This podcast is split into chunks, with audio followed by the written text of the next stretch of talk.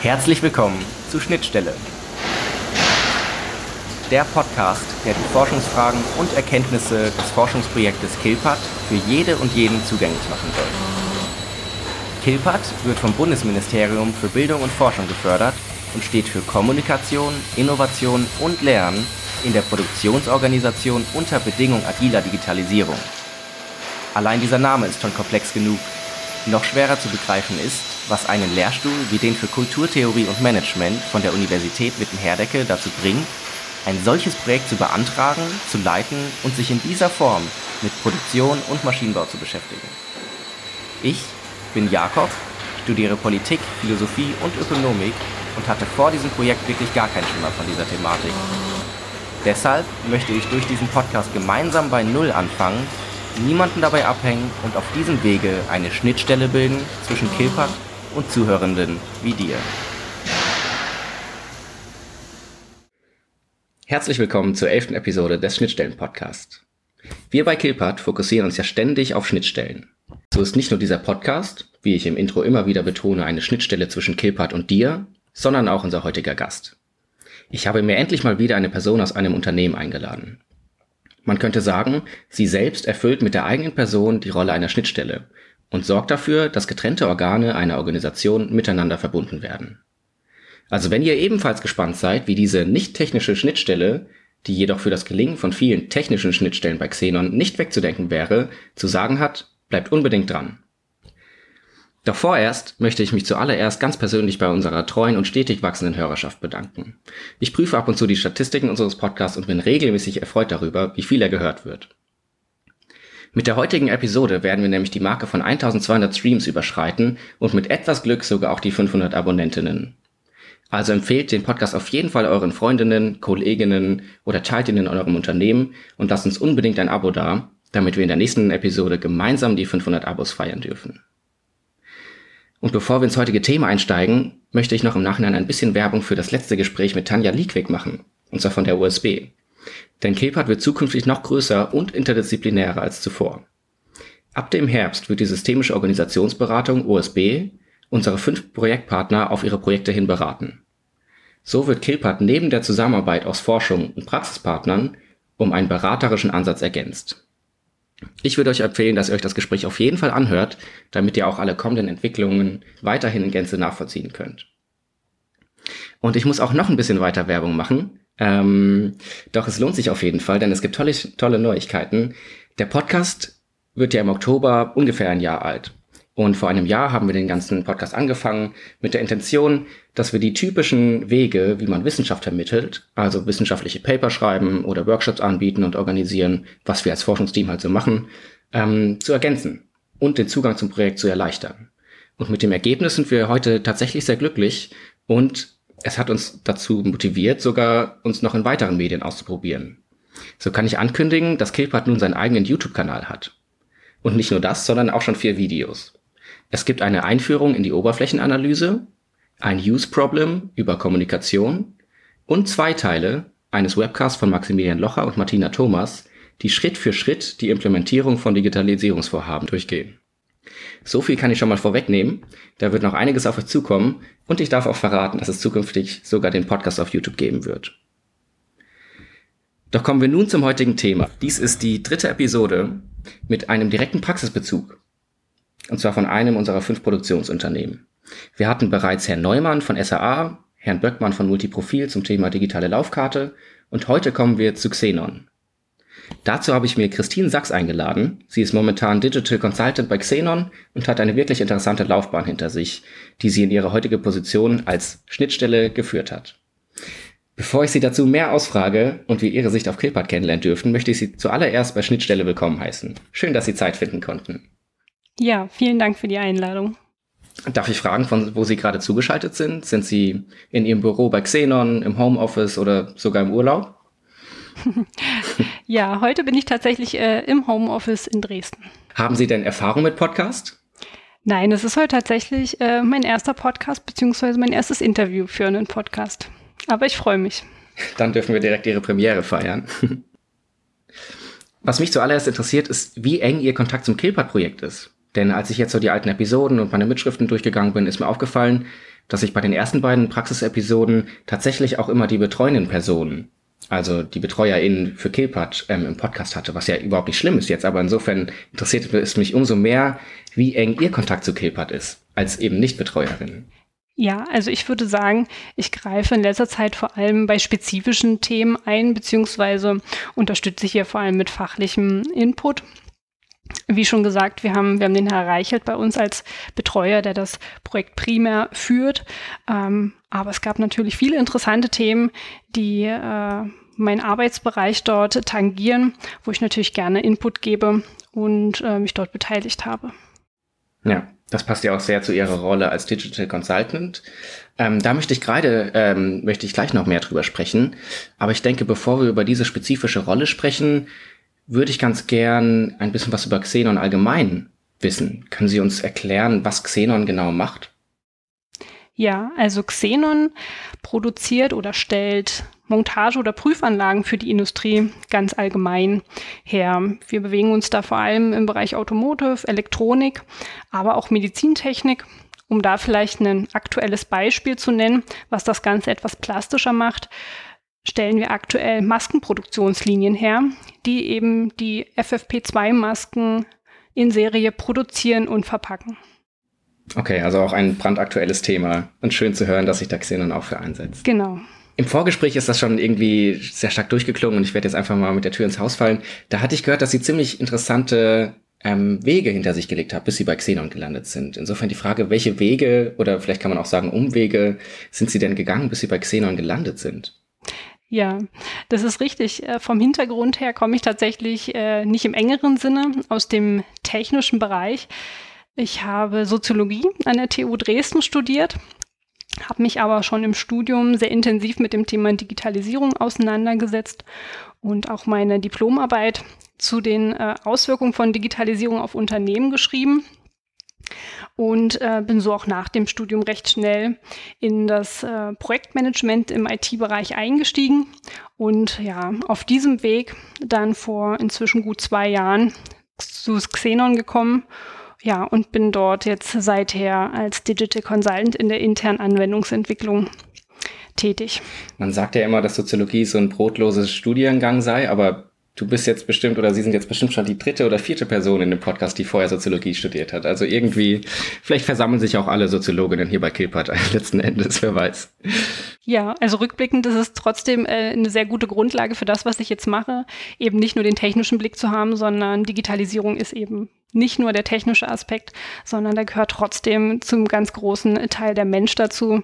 Und äh, das nicht außer Acht zu lassen und da auch mal die soziologische Perspektive mit einzubringen, ist auf jeden Fall wertvoll. Und hat Soziologie jetzt direkt etwas mit Digital Consulting zu tun? Oder kann, können Sie uns den Begriff mal irgendwie näher bringen? Denn Consultant habe ich jetzt schon wirklich häufig gehört, habe es jetzt aber trotzdem irgendwie für nötig gehalten, ähm, das Wort trotzdem mal zu googeln. Und was rauskam, war, dass es eine beratende Tätigkeit ist die vermutlich meistens eher von externen DienstleisterInnen bewältigt wird und üblicherweise das, Man das Management adressiert. Und da geht es irgendwie um Veränderungen innerhalb des Unternehmens oder auch die Optimierung von Entscheidungen. Das ist so das, was ich ganz allgemein zum Begriff Consulting rausgefunden habe. Was genau ist jetzt Ihre Position? Was machen Sie bei Xenon? Mhm. Ja, also diese Bezeichnung Digital Consultant ist eigentlich aus einem intern entwickelten Konzept entstanden. Ähm, ja, das wir erarbeitet haben. Und zwar haben wir bei uns sogenannte Process Consultants und eben Digital Consultants, wie ich es bin. Die Process Consultants sind quasi die, ähm, die, ähm, ja, die Spezialisten aus der Fachabteilung, die die Prozesse dort kennen und eben als Fachspezialisten quasi für die Fachabteilung äh, beratend oder stellvertretend stehen. Auf der anderen Seite äh, bin ich als Digital Consultant eben die Schnittstelle zur IT beziehungsweise zur Anwendungsentwicklung, die im Austausch mit den Process Consultants äh, ja quasi dann Digitalisierungslösungen erarbeitet und, und auch entsprechend umsetzt. Okay, das heißt, da sind Sie sowas wie eine mediative Position, die unterschiedliche Abteilungen miteinander verbindet oder zwischen Abteilungen vermittelt. Ist das so richtig? Genau, das ist eigentlich genau richtig zusammengefasst. Genau, ich bin quasi Schnittstelle zwischen der Fachabteilung, die eben durch die Process Consultants repräsentiert wird, und der Softwareentwicklung, dem Programmierer, der das Ganze dann tatsächlich umsetzt und versuche an der Stelle zu vermitteln und quasi zu übersetzen. Und äh, wie kann ich mir das vorstellen? Werden Sie mehr gerufen, wenn es irgendwo brennt und man irgendwo ein, eine, eine Schwachstelle ausfindig machen konnten? Ähm, oder sind sie präventiv vor Ort und die ganze Zeit in den Prozess involviert, um eben Schwachstellen aufzuspüren und eben auch ähm, anzugehen? Hm, aktuell ist es so, dass die Fachabteilung tatsächlich mit konkreten Optimierungsideen auf uns zukommt. Sprich, ähm, ja, wir haben beispielsweise ein, ein Prozess, ein Formblatt, was automatisiert werden soll, was ein digitaler Prozess werden soll. Und dann erarbeite ich gemeinsam mit der Fachabteilung die Details, um das Ganze dann tatsächlich auch umzusetzen. Okay, das heißt, ähm, die Mitarbeitenden kommen quasi schon mit Ideen auf sie zu. Und dann ist die Frage, welche davon setzen wir um, wie setzt man die um? Ähm, genau, richtig, das ist der aktuelle Prozess. Und geht man da nicht unter in Ideen? Also wenn ich mir vorstelle, es gäbe jemand in meinem Unternehmen, ähm, der oder die genau für so ein Brainstorming eigentlich irgendwie auch zuständig ist, dann würde ich da, glaube ich, jeden Tag dreimal anklopfen, wenn mir eine neue Idee in den Sinn gekommen ist. Ähm, wie, wie ist das bewältigbar? Geht man da unter in Ideen und ähm, irgendwie Projekten? Ja, also vor der Herausforderung äh, standen oder stehen wir natürlich auch. Deswegen haben wir uns da intern noch weiter systematisiert und eben auch für unser Ideen- oder Innovationsmanagement quasi auch einen eigenen digitalen Prozess bereits geschaffen, um das Ganze systematisiert zu erfassen, zu bewerten, um dann auch auf einer soliden Grundlage entscheiden zu können, was, welche Projekte setzen wir jetzt um, beziehungsweise welche Themen gehen wir als nächstes an. Mhm. Also Innovationsmanagement hört sich super interessant an. Wie kann man sich das vorstellen? Sind das digitale, gigantische Mindmaps, an denen man zusammenarbeiten und schrauben kann? Oder wie, wie kann man sich das vorstellen, dass das systematisch aufgefasst wird und systematisiert wird? Hm. Ähm, gut, da muss man vielleicht noch so ein bisschen äh, differenzieren über das globale Innovationsmanagement und das, was wir jetzt ähm, ja, Software oder intern in der Softwareentwicklung damit meinen. Bei uns geht es natürlich schon um relativ konkrete Digitalisierungsprojekte oder Vorhaben, die wir intern in unsere Roadmap einplanen beziehungsweise mit denen wir uns intern organisieren, ähm, wo wir eine Art Ticketsystem haben, was, was Sie vielleicht auch schon von anderen Anwendungen oder aus anderen Kontexten kennen, was natürlich schon äh, eine Detailstufe unter einem globalen Innovationsmanagement liegt, wo es schon tatsächlich konkrete Ideen und Vorhaben gibt, die auch schon in einer gewissen Weise ja herangereift sind äh, und tatsächlich nicht nur ein Stichwort oder eine äh, ja große Idee, die dem der ganzen Sache vielleicht erstmal vorausgeht. Ich muss gerade schon wieder an eine vergangene Episode denken, und zwar schon wieder Tanja Liegweg mit der OSB. Sie hatte nämlich davon gesprochen, dass Organisationen immer ein gesundes Verhältnis von Offen und Geschlossenheit brauchen. Und zwar Offenheit, damit man eben Ideen, die aufkommen, auch wirklich umsetzen kann. Und Geschlossenheit, damit die Organisation, und ich glaube, sie meinte wortwörtlich, nicht ausfranst und man sich nicht verliert in diesen ganzen ähm, einzelnen Vorhaben ähm, und Impulsen. Würdest du sagen, du arbeitest dann tagtäglich mehr daran, die Organisation zu öffnen oder zu schließen? Tatsächlich würde ich sagen, ich arbeite eher daran, die Organisation zu schließen, mhm. da es äh, aktuell in den Vorhaben primär darum geht, zu standardisieren, zu automatisieren und Prozesse, die es äh, ja die aktuell noch analog oder eben nicht automatisiert ablaufen, tatsächlich hier in geordnete Bahnen zu lenken und das Ganze ja für die Zukunft zu standardisieren. Deswegen würde ich sagen, ich arbeite da eher daran, die Organisation zu schließen. Okay, super spannend. Und das sollte ganz äh, wertfrei sein. Das Schließen klingt jetzt deutlich negativer als Öffnen, aber ähm, das hatte ich ja schon zuvor erklärt. ähm, und wie gehen Sie bei den Entscheidungsprozessen vor bei Xenon? Also, Sie meinten jetzt, dass Sie da auch mit anderen Leuten zusammen an diesem Innovationsmanagement arbeiten. Wie groß ist das Team so ungefähr? Äh, auch das, die Entscheidung, welche Innovationsvorhaben oder Digitalisierungsprojekte wir angehen, liegt tatsächlich bei der Fachabteilung und ist in dem Sinne mhm. dezentralisiert. Das heißt, jeder Strukturleiter bzw. Teamleiter bei uns hat hier ein eigenes Budget bzw. eigene, die Entsch eigene Entscheidungshoheit, welche Vorhaben da tatsächlich angegangen werden.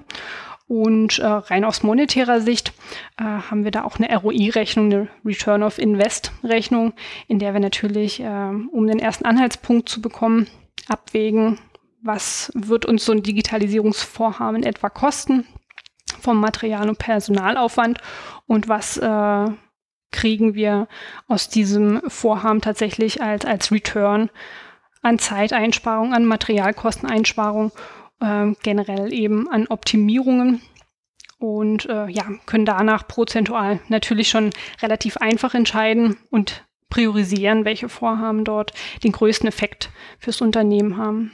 Mhm, das ist ja faszinierend. Kann man das so gut kalkulieren im Vorhinein?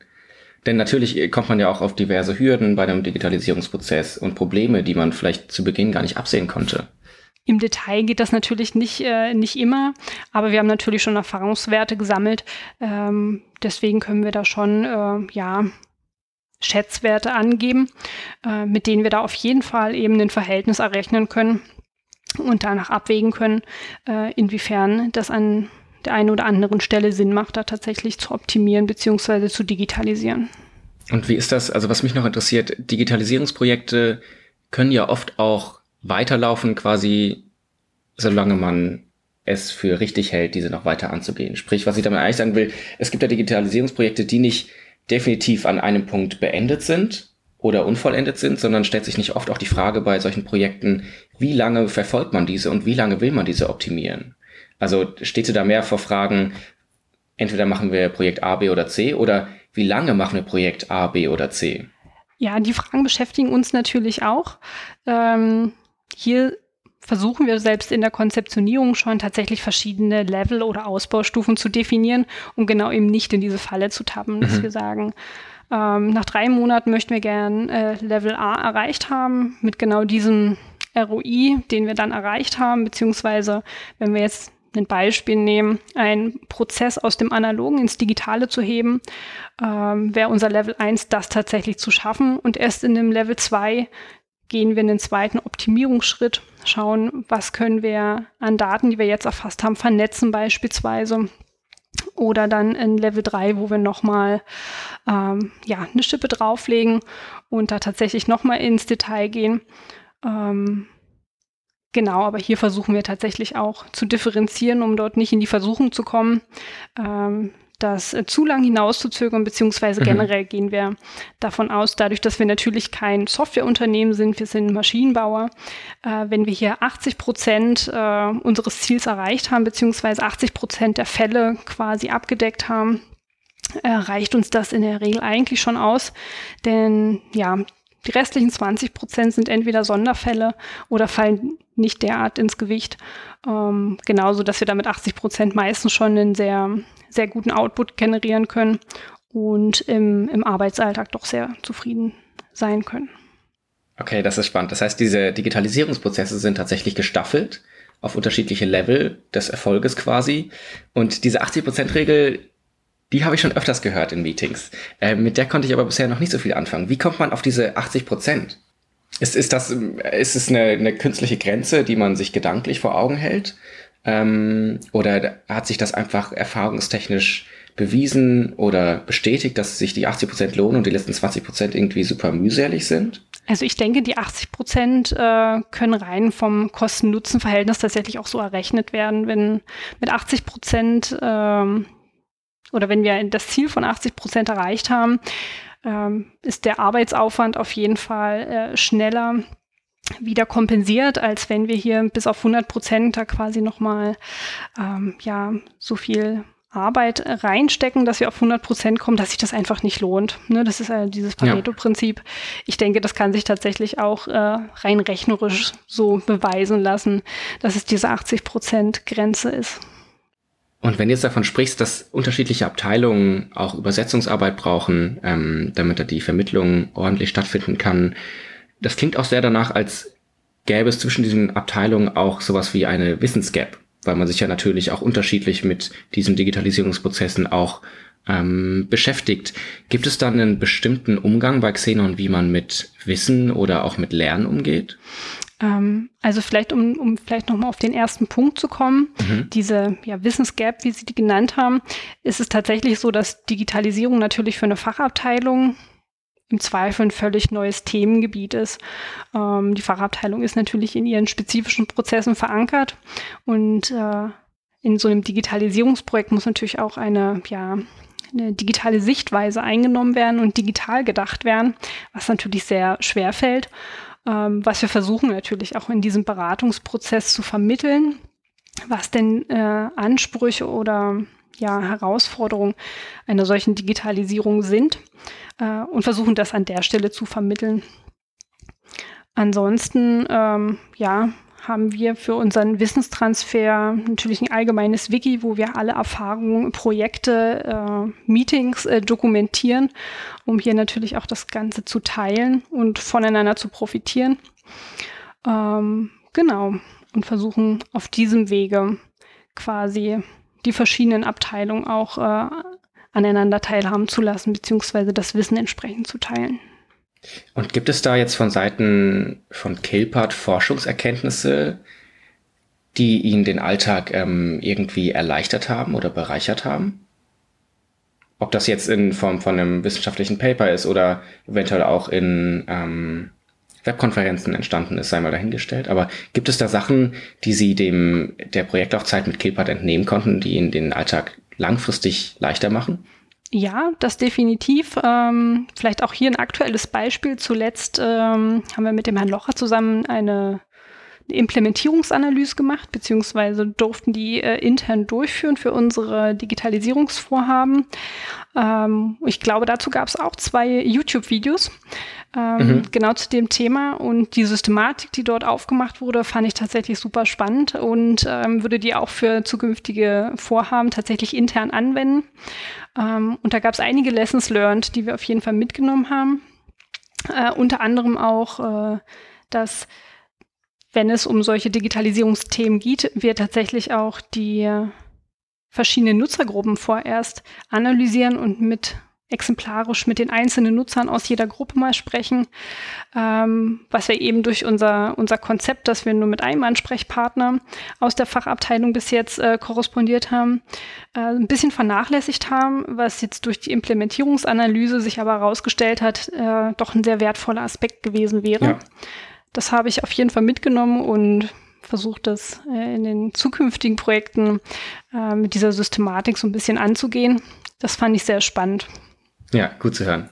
Und äh, das stimmt total richtig. Das hatte ich ja am Anfang schon angekündigt. Da gibt es zwei Teile von einem Webcast von Maximilian Locher und Martina Thomas genau zu dieser Implementierungsanalyse.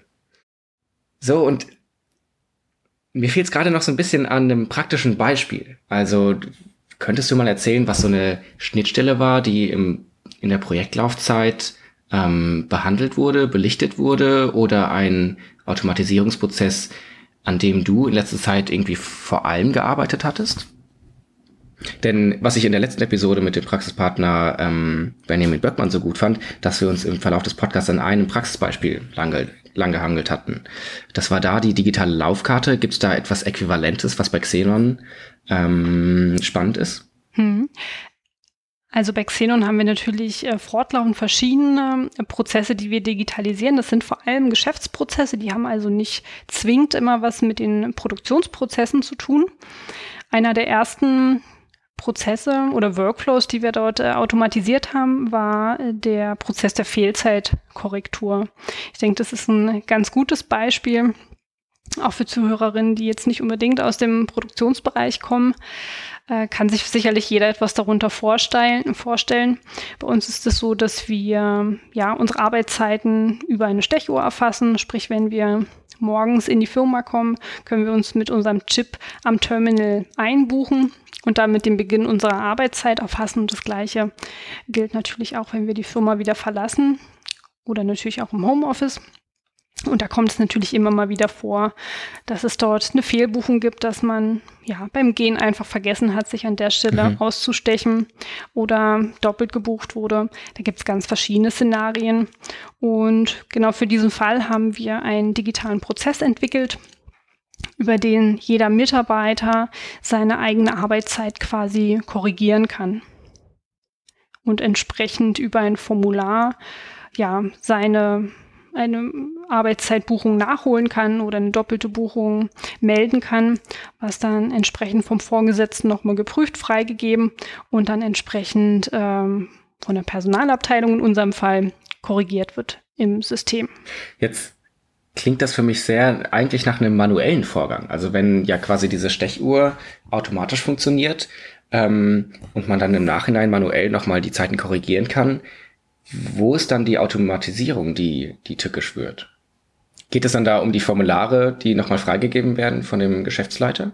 Genau. Also bis jetzt war genau dieser Prozess tatsächlich entweder komplett analog, das heißt, der Mitarbeiter hat ähm, tatsächlich das Blatt Papier genommen und dort handschriftlich eingetragen, wann er nach der Raucherpause vergessen hat, sich wieder einzubuchen und hat dieses Blatt Papier dann über den Vorgesetzten an die Personalabteilung überreicht. Ähm, oder es ist ein Excel-Formular gewesen, was tatsächlich dann per E-Mail verschickt wurde.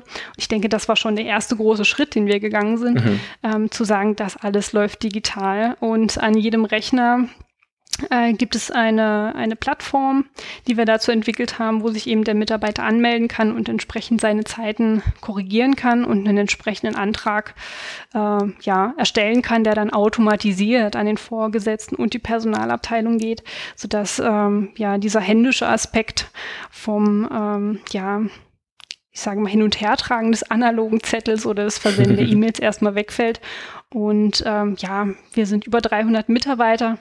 Da ist allein das schon ein, ein großer Schritt und ein großer Vorteil für uns gewesen. Ja, da freuen sich bestimmt die Geschäftsführenden, wenn man nicht für jede falsch gebuchte Zigarettenpause nochmal eine Unterschrift setzen muss. Richtig. Könnte man diese 80-20-Regel auch auf diese Prozessautomatisierung beziehen? Also ja, das ist auf fallen dir da Sachen ein von den 20 Prozent, die man damit jetzt nicht abbilden würde? Ähm, ja, auf jeden Fall. Ähm, also auch hier haben wir natürlich ab einem gewissen Punkt ähm, erstmal die Bremse gezogen und gesagt, okay, ähm, die Digitalisierung oder auch Optimierung ist an dem Punkt beendet. Was natürlich jetzt der nächste Schritt äh, wäre, an der Stelle, was die 20 Prozent noch ausfüllen könnte, wäre das Ganze natürlich noch viel besser zu vernetzen. Wenn wir zum Beispiel an die Freigabe denken von einer solchen Fehlzeitkorrektur durch den Vorgesetzten, ist das natürlich auch wieder eine Art Subprozess. Das heißt, der Vorgesetzte wird wahrscheinlich auch nochmal ähm, ja, in ein separates Tool vielleicht schauen, um die Anwesenheit äh, zu prüfen, um zu validieren, kann ich diese Korrektur jetzt überhaupt freigeben? Ist das zulässig? Ist das plausibel? Äh, hier könnte man natürlich noch viel besser Daten vernetzen in der Oberfläche ähm, ja, weitere Auswertung zur Verfügung stellen beispielsweise oder eben noch weitere Sonderfälle in diese Fehlzeitkorrektur aufnehmen, bis hin dazu, dass die Zeiten äh, automatisch äh, gebucht werden und gar nicht mehr an die Personalabteilung beispielsweise gehen. Mhm.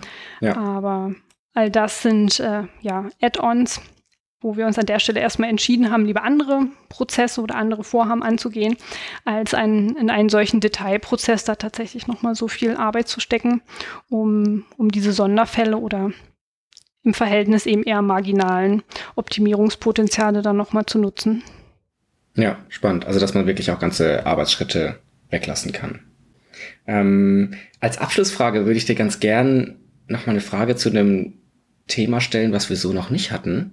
Ähm, und ich, vermute einfach, dass das wichtig ist für deine Position. Und zwar, wenn du so vermittelnd bist zwischen verschiedenen Abteilungen und auch Instanzen, ähm, ist es nicht super wichtig bei solchen Digitalisierungsprozessen, dass die Mitarbeitenden selbstständig Verantwortung dafür übernehmen. Also wenn es zum Beispiel einen Fehler gibt, dass man sich dann wirklich dafür verantwortlich führt, diesen Fehler auch wahrzunehmen, zu registrieren, eventuell zu feedbacken ähm, und dann die Frage an dich, wie erreicht man es, dass die Mitarbeitenden selbstständig sich verantwortlich fühlen für genau diese Digitalisierungsprozesse, denn das haben wir jetzt schon in Massen gelernt im Podcast, darauf ist man angewiesen. Diese Top-Down-Vorstellung von Digitalisierungsprozessen ähm, lässt sich so meist nicht umsetzen und man ist wirklich darauf angewiesen, auch auf das Feedback der Mitarbeitenden, die auf dem Shopfloor ähm, oder an anderen Orten wirklich auch damit arbeiten. Ähm, hast du damit Erfahrung sammeln können? Ist das eine Herausforderung, mit der du dich regelmäßig beschäftigst? Ja, definitiv. Also das ist eine, eine generelle Herausforderung, äh, der wir uns gegenüber sehen. Ähm, und es ist sehr wichtig, dass die Mitarbeiter ja nicht nur für ihre Prozess- und Digitalisierungsvorhaben Verantwortung übernehmen, sondern insbesondere auch für die Daten, weil im Zweifel weiß die Fachabteilung und der einzelne Mitarbeiter am besten, ähm, wenn es in der App einen Fehler gibt und dort irgendein Datensatz unplausibel ist, das sehen wir als Softwareentwickler dort im Zweifel einfach nicht, weil wir die Daten oder das im Detail einfach gar nicht kennen vom fachspezifischen Prozess. Deswegen ähm, ja, haben wir damit tatsächlich tagtäglich zu tun und versuchen die Mitarbeiter zu sensibilisieren ähm, ja, und versuchen da vor allem Möglichkeiten zu schaffen, um auch solche Fehler oder wenn ihnen was auffällt, sie eine Frage haben, dass sie das tatsächlich auch ganz einfach an uns rückmelden können, so dass es eben in jeder Anwendung, in jeder Oberfläche eine Lampe gibt, über die eben so ein Ticket, so eine Anfrage erstellt werden kann, die direkt an uns weitergeleitet wird und auf die wir wirklich schnell reagieren können, um dem Mitarbeiter da ein Feedback zu geben. Genau, und versuchen dort auf dem Wege den Mitarbeiter das möglichst einfach zu machen, da auch tatsächlich die Verantwortung zu übernehmen ähm, und sich nicht zu scheuen, dort bei, bei Unstimmigkeiten äh, auch nachzufragen. Okay, so eine Feedback-Lampe hätte ich auch gerne für den Podcast, denn wir haben leider nur eine ganz schlichte E-Mail-Adresse info.killpad.de, wo man Feedback melden kann. Wir freuen uns immer sehr über Rückmeldungen, Wünsche, über welche Themen wir sprechen sollen oder auch konkrete Fragen an ähm, bestimmte Gäste vom Podcast. Ich bedanke mich ganz herzlich bei Ihnen, Frau Sachs, und freue mich, wenn wir uns im Projektkontext äh, mal wieder begegnen. Ja, vielen Dank. Auf Wiederhören.